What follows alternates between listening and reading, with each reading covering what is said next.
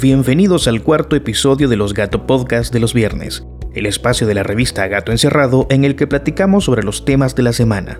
Mi nombre es Ezequiel Barrera, soy el editor de Gato Encerrado y me complace ser el anfitrión de este podcast hoy 5 de febrero. Estos fueron nuestros principales titulares de la semana. Asesinan a dos militantes del FMLN y el presidente Nayib Bukele, después de cambiar de versión sobre lo ocurrido, justifica a los asesinos. El partido Nuevas Ideas se ausenta de una reunión con el fiscal general para platicar sobre violencia política. El secretario del Departamento de Estado de Estados Unidos confirma que el presidente Biden pretende suspender y terminar los acuerdos de tercer país seguro exigen justicia para Fernanda Nájera, quien hace dos años fue víctima de feminicidio. Aprueban una reforma a la Ley Especial para una vida libre de violencia contra las mujeres que incluye una sección sobre violencia política. Para hablar sobre estos temas, nos vamos a trasladar a la sala de redacción de Gato Encerrado.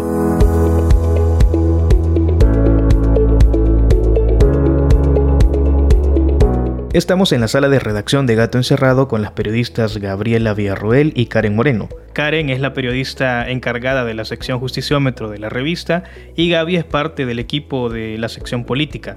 Hola Karen. Hola, ¿qué tal? Y un saludo a las lectoras y lectores de Gato Encerrado. Hola Gaby. Hola Ezequiel, gracias por invitarnos otra vez. No, gracias a ustedes por estar siempre en el podcast.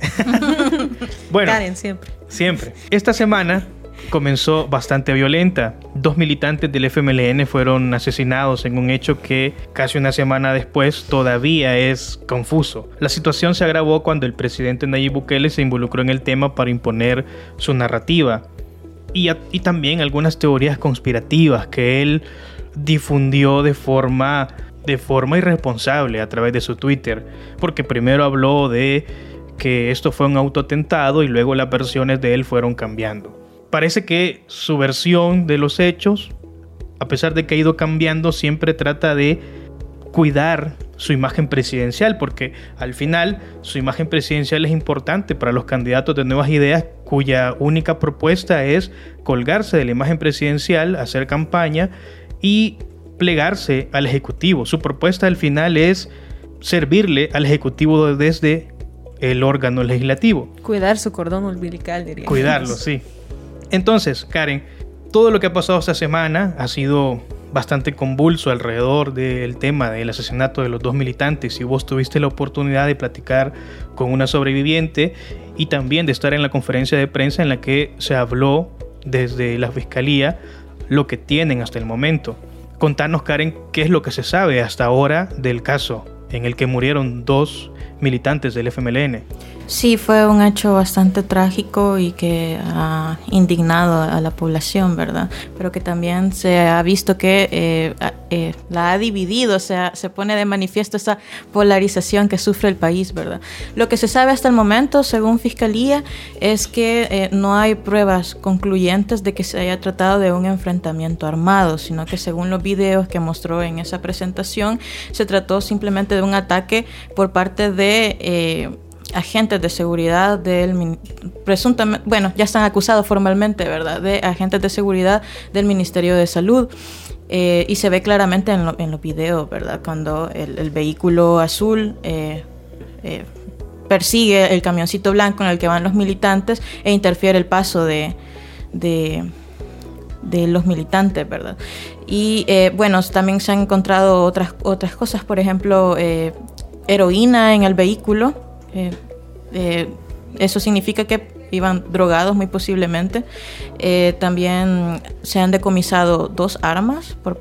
no se ha decomisado un arma hacia los de los militantes, sino que más bien de los agentes de seguridad, ¿verdad? Entre, entre otras cosas que también se han encontrado es que son tres las personas implicadas, ¿verdad? También que se muestran en, en el video.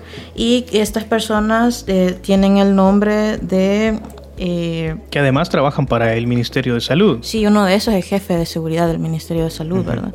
Eh, Héctor de Jesús Castaneda, de 49 años de edad, Roberto eh, Coto, de 43, Diego Francisco Alvarado, de 32, y estos son los sospechosos de la muerte de, de Juan de Dios Portillo Tejada y Gloria Rogel López, que tuve la oportunidad de, poder hablar con una de las mujeres que estuvo en ese eh, ataque y que además eh, iba platicando con Juan, ¿verdad? Y escuchó las últimas palabras de, él en el camino hacia, hacia la sede del partido. Hubo una serie de situaciones que ocurrieron también, sobre todo este miércoles, eh, cuando la fiscalía presentó la investigación y las cosas que puede decir ya. Me refiero sobre todo a la noche cuando la policía, en concordancia con la narrativa del presidente Nayib Bukele, intentan desvirtuar y contradecir la presentación eh, de la investigación que ha hecho Fiscalía. ¿Cómo ven ustedes ese intento de contradecir a la Fiscalía y además plegarse al discurso del presidente en el que el presidente parece que dice eh, por, en la redacción de sus tweets y parece que la intención es decir, pobrecito el PPI del Ministerio de Salud, lo atacaron cuando estaba asesinando a dos militantes del FMLN. Entonces, ¿cómo lo miran ustedes ese tipo de, de reacción de la policía que ocupa hasta Twitter, la cuenta oficial para difundir una versión diferente a la que la Fiscalía dice que ocurrió? Es un retroceso Creo que es algo inédito de parte de la Policía Nacional Civil, eh, fundada después de los acuerdos de paz, plegarse de ese modo a defender abiertamente y delante del ojo público a perpetradores de crímenes, en realidad, pues. Eh, contradecir a la fiscalía abiertamente. Creo que se habían dado varios casos ya antes en que la Policía Nacional Civil faltaba a sus diligencias, encubría crímenes o incluso implantaba eh, cosas para culpar a personas inocentes hasta cierto punto, pues. Pero el hecho de que abiertamente se pliegue a las declaraciones del presidente, sea cual sea la última hipótesis que a él se le haya ocurrido eculubrar, uh elucubrar, perdón. este, sea cual sea la hipótesis que a él se le ocurra, la policía al final se pliega y defiende eso, aunque tenga que ponerle subtítulos y circular en rojo en los videos que publiquen en internet. yo no sé, ustedes lo vieron los videos también que publicó la policía lograron entender lo que intenta decir en siete tweets que las imágenes, al menos a mí, no me quedan claras. ¿Se logra ver que disparan desde el camioncito? Es que si fueran tan claras no tendrían por qué explicarlas tanto. Eso es lo que creo que todos hemos logrado entender, o al menos la mayoría, ¿verdad? Ahí en, en redes sociales, es que si las imágenes hablaran por sí solas no sería tan necesario el despliegue de de información, de subtítulos. Y efectivamente, en los videos, de hecho, no se alcanza a apreciar que desde el camioncito del FMLN se disparara abiertamente contra ellos y hay ciertas contradicciones porque cualquiera diría y entonces si estaban disparando y estas personas eh, que fueron atacadas primero que son los del Hyundai azul eh, cómo es que se bajan del vehículo tan frescos. Y como que se compraron mango pan, una cosa así. y enfrentan las balas abiertas. de y, lo otro también es que se ve a personas, a peatones que pasan sobre la acera cerca de la calle donde ocurrió y miren, o sea, yo no sé, no sé ustedes, ¿sí? Yo no sé ustedes, pero si yo veo una balacera, no voy a seguir caminando como si nada. o te detenés, como así en shock o salir corriendo. los testimonios de las personas que estaban en ese lugar en el momento, pues, porque los testimonios, por ejemplo, de los vigilantes que estaban ahí dicen que cuando se escucharon las detonaciones, las personas salieron a esconderse. Eh, o sea, es ilógico pensar que una persona simplemente va a seguir caminando tranquilamente a la par de, individuos armados. Pues. Además de que el video que presentó la policía está sumamente editado, parece que lo que están intentando decir no corresponde a las imágenes que aparecen en ese video.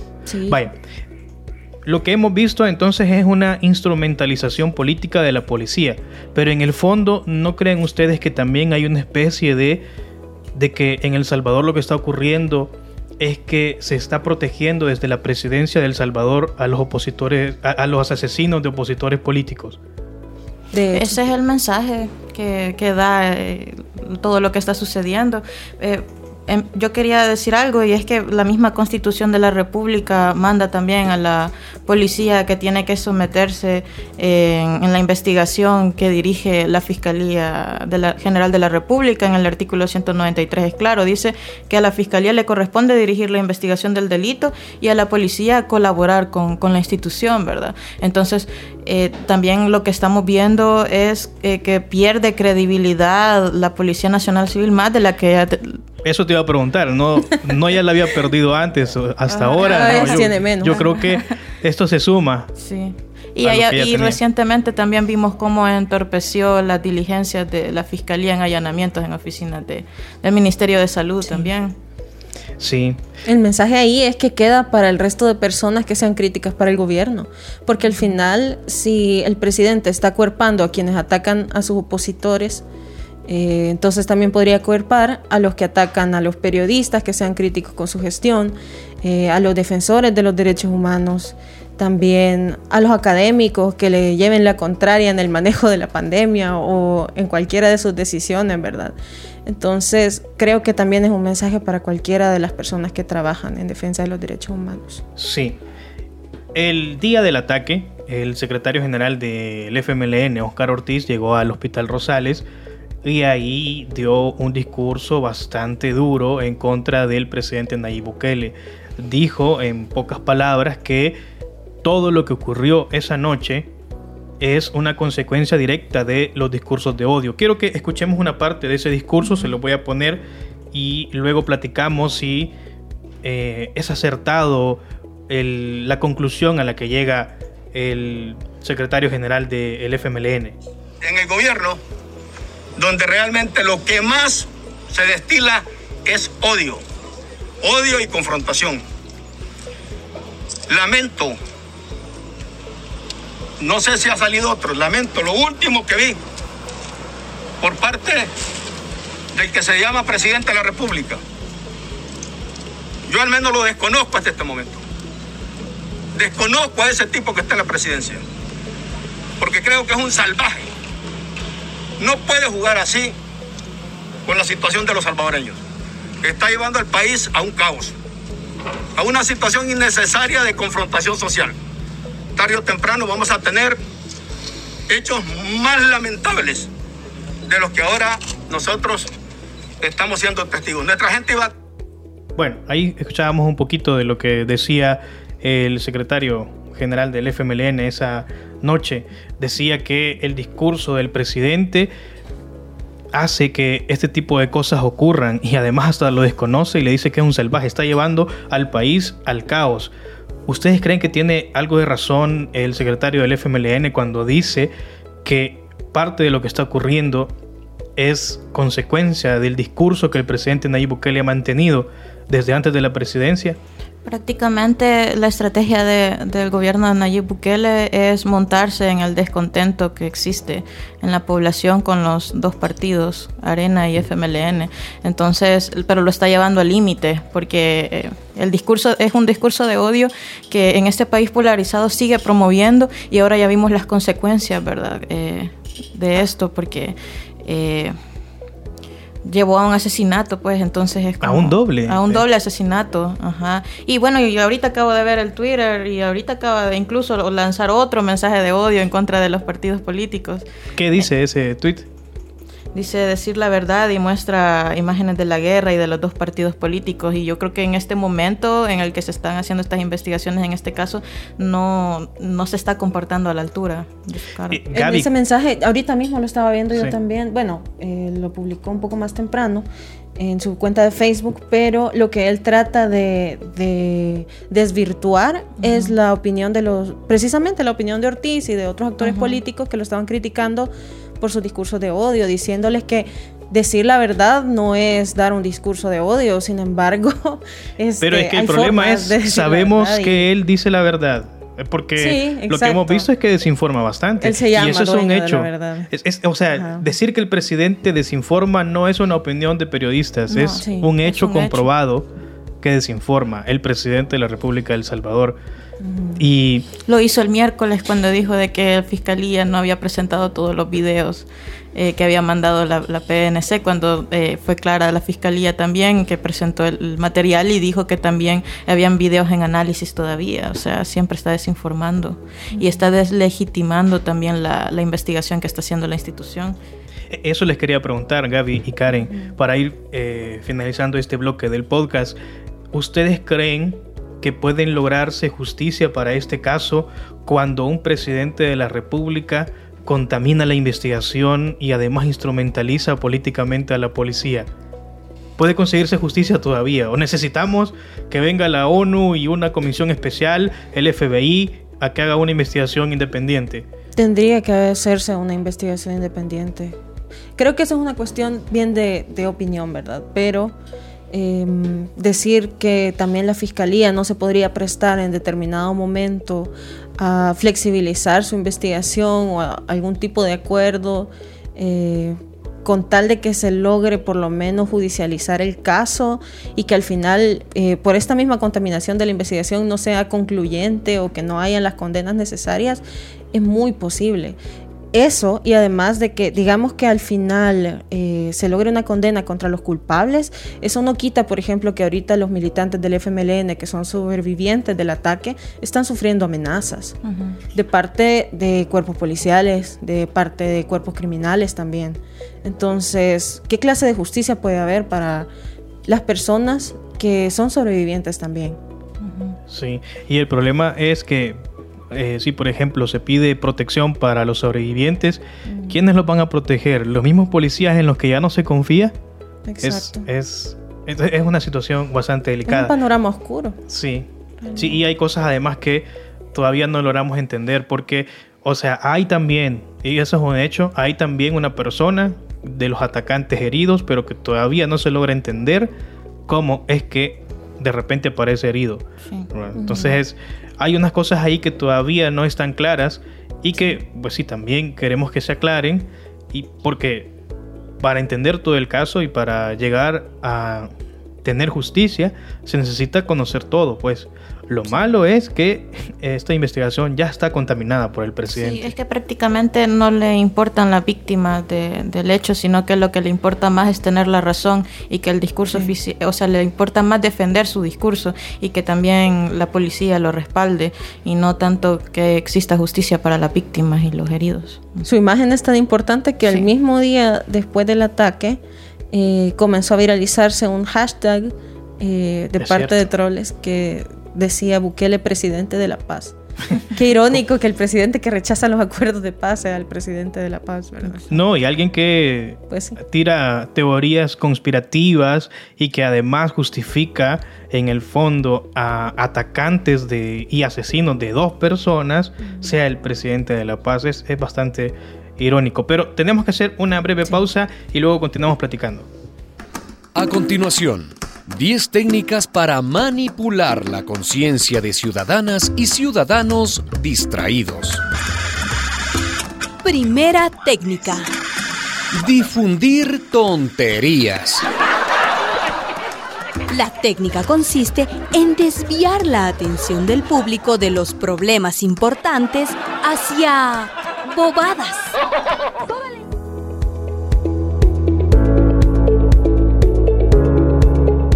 Para este segundo bloque del podcast seguimos con Gaby.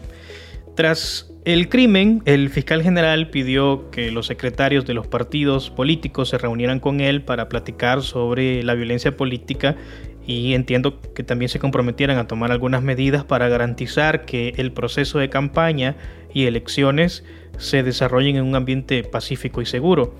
Pero el gran ausente en esta reunión fue el partido impulsado por el presidente Bukele, Nuevas Ideas. Gaby, ¿a qué se debe esta ausencia? ¿Qué han dicho ellos?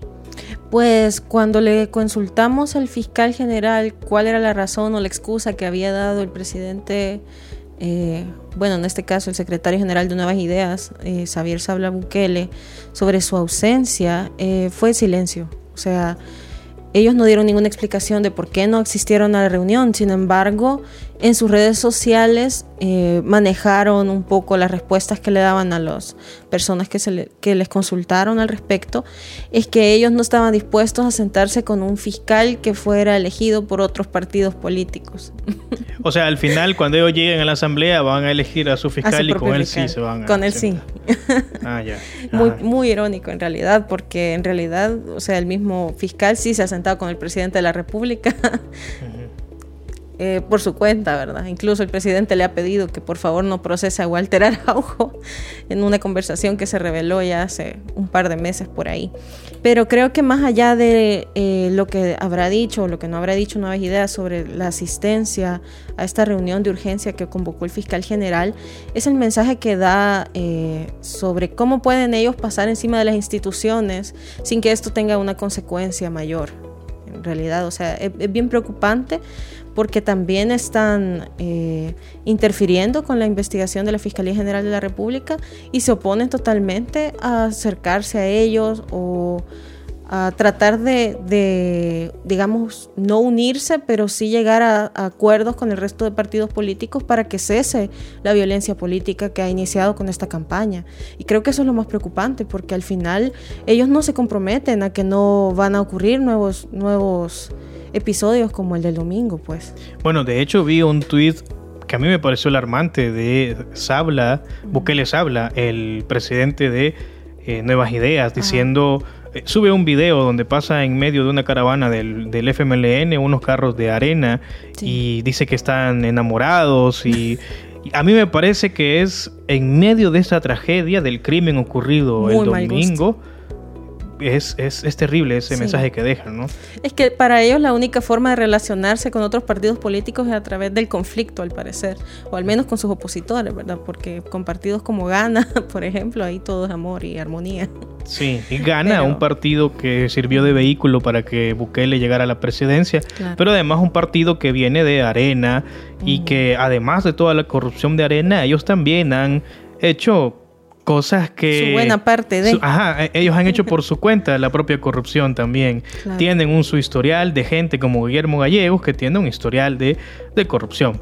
Pero bueno, en medio de toda esta tragedia, otra de las cosas que pareció bastante preocupante por este desprecio por las víctimas en general, no solo de los militantes del FMLN, sino el desprecio por las víctimas del conflicto armado, el desprecio por las víctimas eh, de, de muchos casos. El presidente viene y después de un día del crimen lanza en sus redes sociales un, bueno, y no sé si también en la televisión, eh, lo pasaron en la televisión. También un par de veces. También. Bueno, la cosa es que lanza un video en el que utilizando su cargo como presidente y por lo que se ve en el video además aparece en el despacho presidencial utilizando supongo también eh, recursos públicos para hacer todas las imágenes que aparecen en ese video hace campaña explícita a favor del partido que está impulsando nuevas ideas. Pero viene el Tribunal Supremo Electoral y cancela esa publicidad.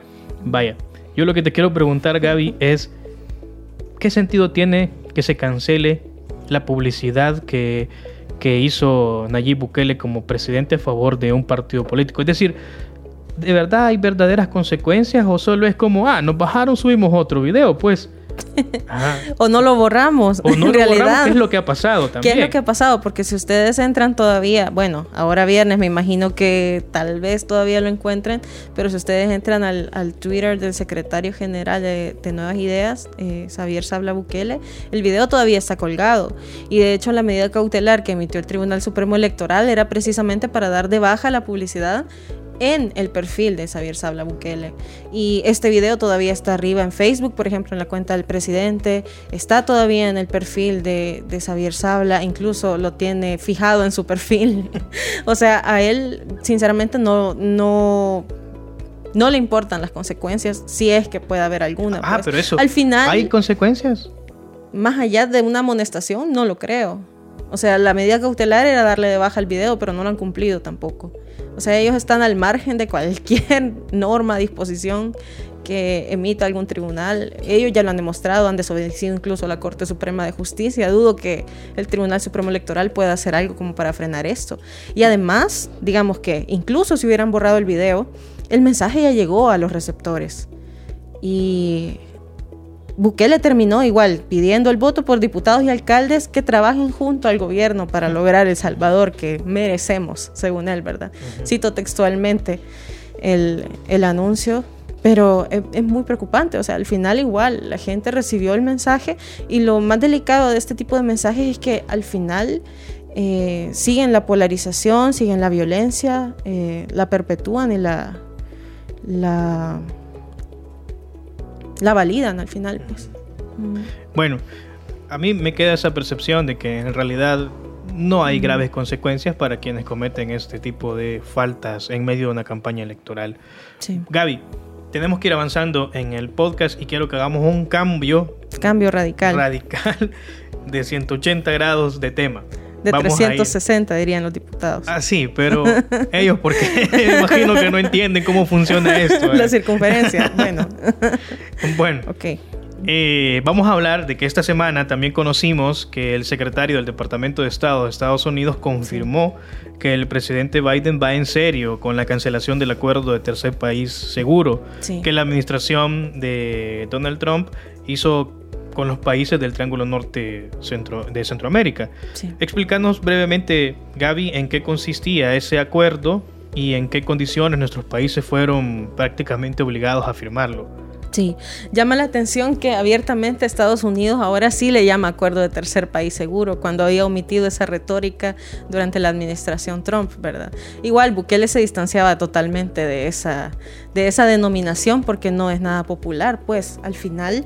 Y, y, además El Salvador no es seguro, pues. Pues sí, no es un país seguro. O sea, al, al, final el acuerdo de cooperación de asilo, eh, ACA, como se le llamó oficialmente, eh, estaba destinado para que El Salvador aceptara todas las solicitudes de asilo que Estados Unidos rechazara.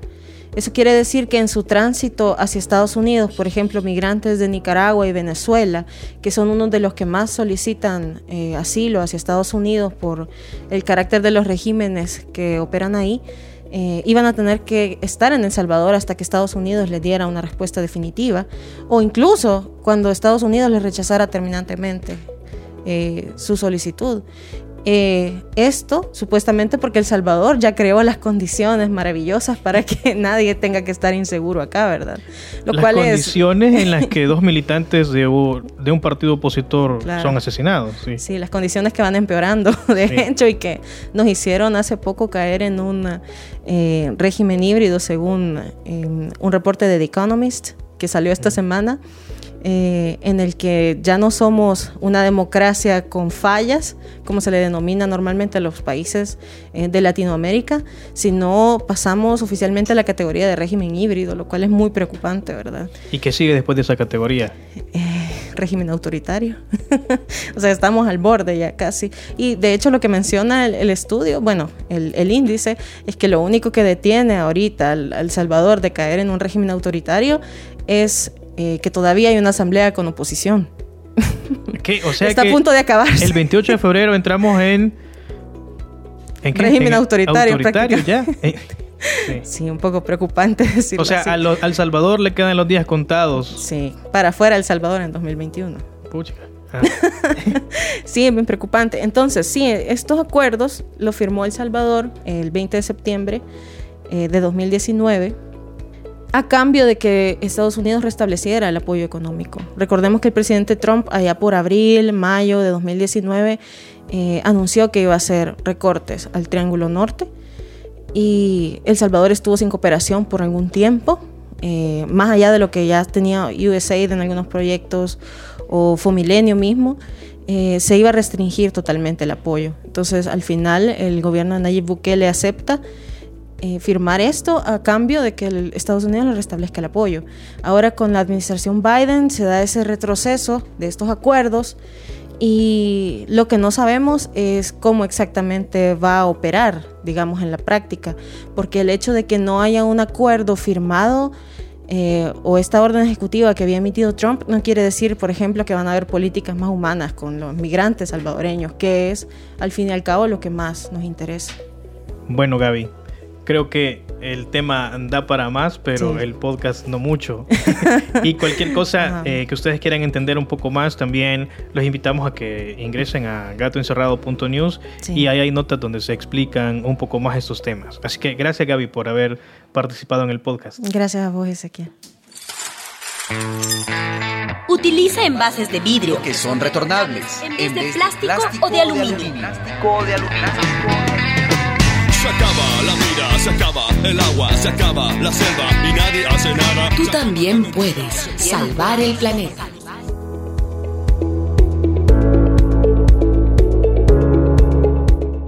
Antes de finalizar el podcast, tenemos aquí a Mónica Campos, la periodista a cargo de la sección género de Gato Encerrado. Mónica, bienvenida.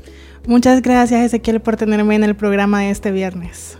Esta semana, feministas apoyaron a la madre de Fernanda Nájera en la sede de la Sultana de la Fiscalía. Las feministas y la madre de Fernanda exigen justicia, después de dos años del feminicidio y de que hay pocos avances en el caso. Escuchemos lo que dijeron este lunes en la Fiscalía las feministas y la madre.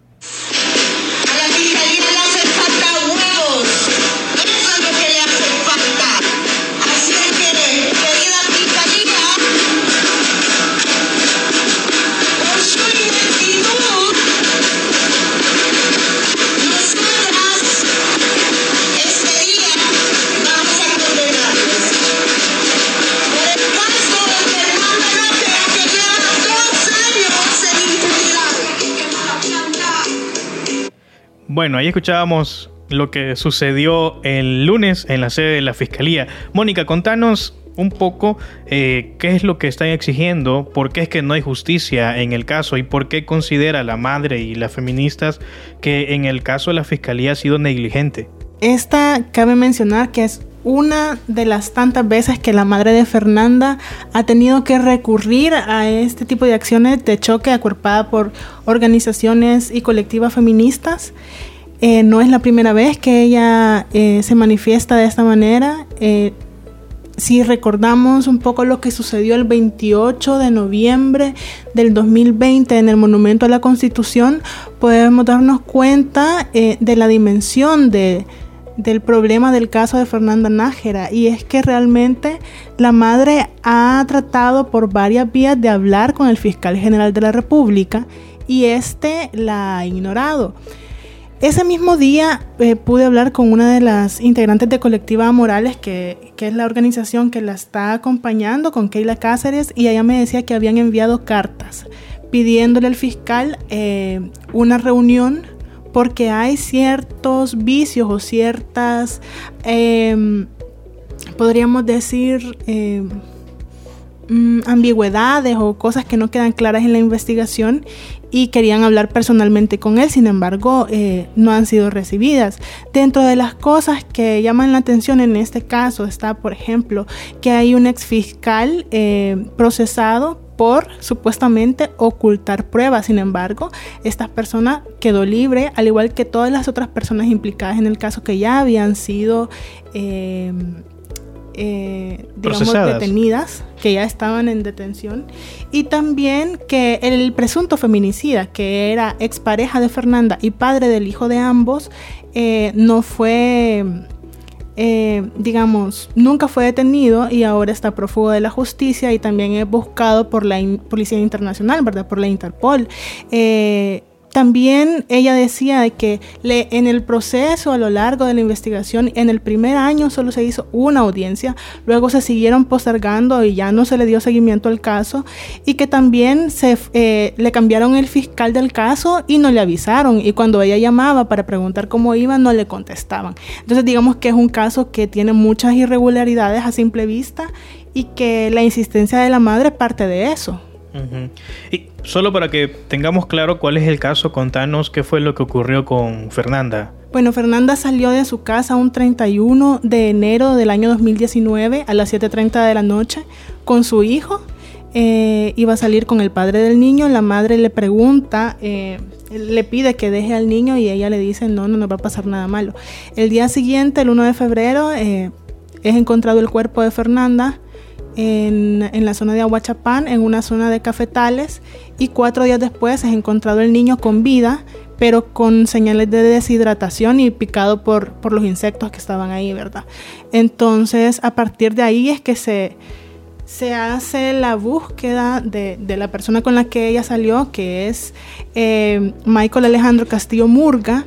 Sin embargo, esta persona sigue prófuga de la justicia si hay alguna forma de resolver ese tipo de cosas, porque es que a mí me parece increíble, no sé vos, Mónica, yo creo que sí, que nos parece increíble que las víctimas sobrevivientes y familiares de las víctimas, como la mamá de Fernanda, anden casi que mendigando justicia. ¿Qué hace falta en este país para que los familiares y las víctimas no tengan que andar mendigando justicia? Pues una de las cosas que hemos visto y también se ha visto y ha reportado Gato Encerrado es que eh, las instituciones que llevan justicia, ya sean juzgados o fiscalías, no tienen la capacidad para atender tantos casos. Eso digamos que eh, de ahí parte, ¿verdad? Pero realmente cuando ya vemos que una persona es insistente y que busca ah, información en las instituciones, lo que hace falta es un protocolo que se active para... Eh, amparar a estas personas cuando ya dentro del proceso se les está ignorando. Y además tenemos que, que tener bien en cuenta que el feminicidio no solo es la víctima, la persona que muere, sino estas mujeres dejan hijos en, en orfandad. Entonces estas son víctimas colaterales de los feminicidios eh, que sufren de alguna manera también violencia eh, económica porque la madre de Fernanda está teniendo que cubrir todos los gastos del niño. Entonces, eh, no tenemos ningún protocolo, ninguna ley que realmente eh, indemnice a las mujeres que, que, o a las víctimas eh, que han perdido a sus madres, a sus hijas por feminicidios. Entonces, creo que hace falta voluntad de las instituciones y también hace falta legislación de alguna manera. Bueno, Mónica, el tiempo se nos está acabando, pero quiero aprovecharte para que también demos un giro hacia otro tema que también fue importante esta semana. Resulta que la Asamblea Legislativa aprobó una reforma eh, en la que incluye violencia política. Contanos, Mónica, en qué consiste esta reforma. Bueno, pues el el dictamen fue aprobado en la plenaria del miércoles 3 de febrero por la tarde. Se aprobó con 65 votos. y es un dictamen de la Comisión de la Mujer que contiene reformas a la ley para incluir la sección especial de violencia política contra las mujeres. ¿Qué es lo que va a hacer esta sección y en qué va a consistir la reforma?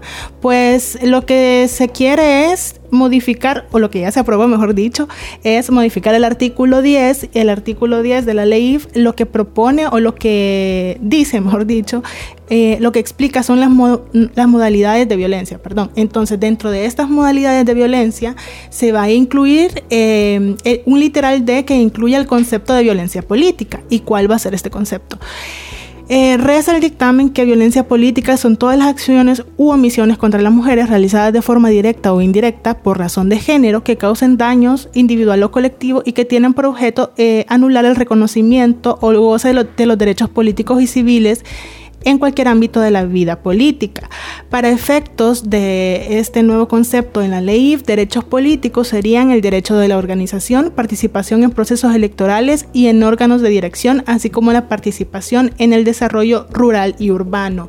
Em, la violencia política en esta nueva reforma no es exclusiva de mujeres que van a participar en contiendas políticas y creo que ese es un acierto de, este, de, esta nueva reforma porque también incluye a mujeres que participan eh, políticamente desde la cotidianidad y en instituciones o asociaciones muy pequeñas como cooperativas, como consejos municipales y creo que em, en el contexto actual en el que la violencia política está a la orden del día, proteger a las mujeres es un gran acierto. Mónica, entiendo también que hay instituciones que con esta reforma tienen responsabilidades. ¿Cuáles son esas instituciones y cuáles son las responsabilidades? Sí, em, con esta nueva sección especial de, sobre violencia política que va a ser incluida, eh, la ley exige al Tribunal Supremo Electoral, al ISDEMO, a los consejos municipales, al Ministerio de Trabajo y Previsión Social y al Instituto al Instituto Salvadoreño de Fomento Cooperativo. Eh, es bien importante, creo yo, las exigencias que la ley le va a hacer al TSE porque le pide elaborar un protocolo de atención para las mujeres víctimas de violencia política, recopilar información sobre casos, remitir un informe mensual a la comisión, crear campañas de prevención y capacitar a su personal. Este protocolo antes mencionado lo van a tener que hacer en coordinación con ISDEMU. Eh, creo que es importante porque ya tenemos antecedentes de violencia política en que el TSE no ha valorado o no ha este digamos, actuado. Entonces, con esta reforma y con este protocolo, el TSE va a tener un papel más activo cuando las mujeres sean violentadas en el contexto político, que es lo que ya pasó en el caso de Walter Araujo, por ejemplo. Bueno, Mónica, tenemos que ir cerrando porque ya llegamos al momento de cerrar el podcast, pero muchas gracias por haber participado en el podcast. Muchas gracias, Ezequiel. Si ustedes necesitan conocer más información de lo que hemos estado hablando con Mónica, también pueden ingresar a gatoencerrado.news.